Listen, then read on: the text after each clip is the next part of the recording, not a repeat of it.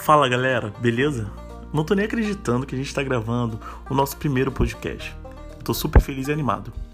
O nosso podcast é o podcast da madrugada.